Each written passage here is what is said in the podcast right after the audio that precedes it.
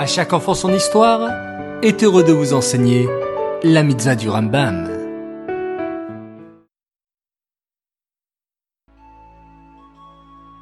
Bokertov les enfants, bonjour, vous allez bien? En pleine forme? Baou Hashem. Aujourd'hui, nous poursuivons sur une loi de Pessah avec l'étude du Rambam. Écoutez attentivement. La mitzvah positive numéro 157 nous explique qu'il est obligatoire de lire la Haggadah, le récit de la sortie d'Égypte, la nuit du 15 Nissan. Le soir du Seder, chacun doit participer et être bien réveillé.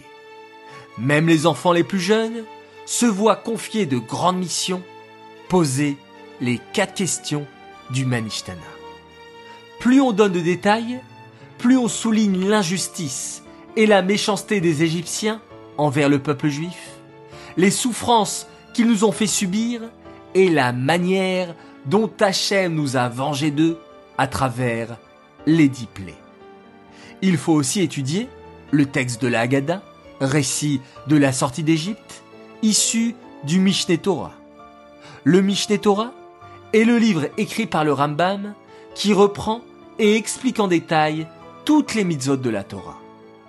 Enfin, la mitzvah positive numéro 170 et le commandement qui nous a été fait d'écouter le son du chauffard le premier jour du mois de Tishri, c'est-à-dire le jour de Rosh Hashanah.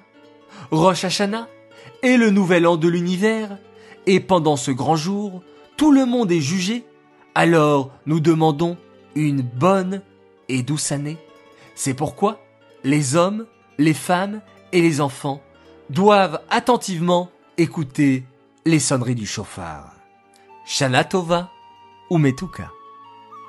Cette étude est dédicacée Leilou Nishmat, Gabriela Bat Moshe, Aléa Shalom.